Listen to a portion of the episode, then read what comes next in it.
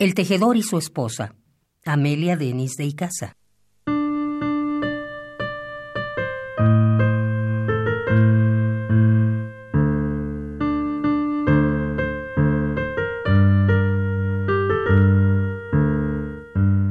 Érase un tejedor muy avisado que solo jerga en su taller tejía, y como hombre muy justo y arreglado, trabajaba incesante todo el día.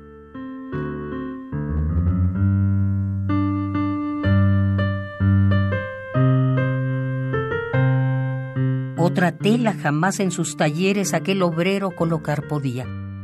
Y en vano su mujer le repetía que otros ganaban pesos a millares, pues el pobre Serapio contraído jerga no más con entusiasmo hacía, mientras Quiteria, alegre, se reía en las barbas canosas del marido.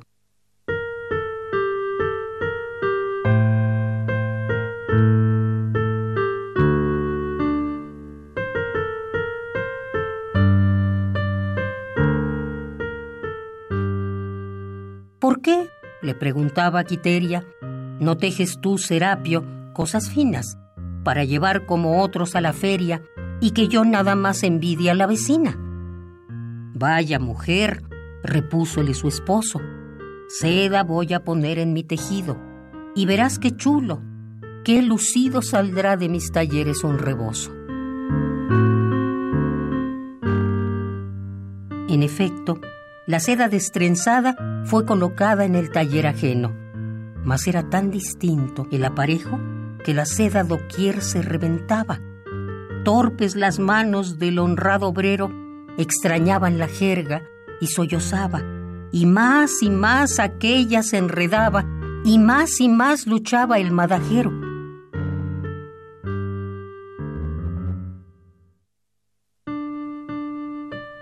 Hasta que al fin Cansado, palpitante, a su mujer volvióse enfurecido.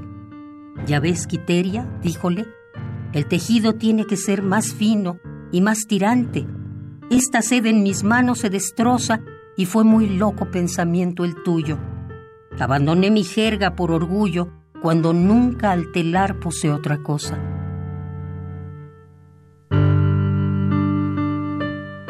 Existen muchos seres que pretenden alto, muy alto levantar el vuelo, cuando solo las aves que lo entienden pueden sus alas remontar al cielo.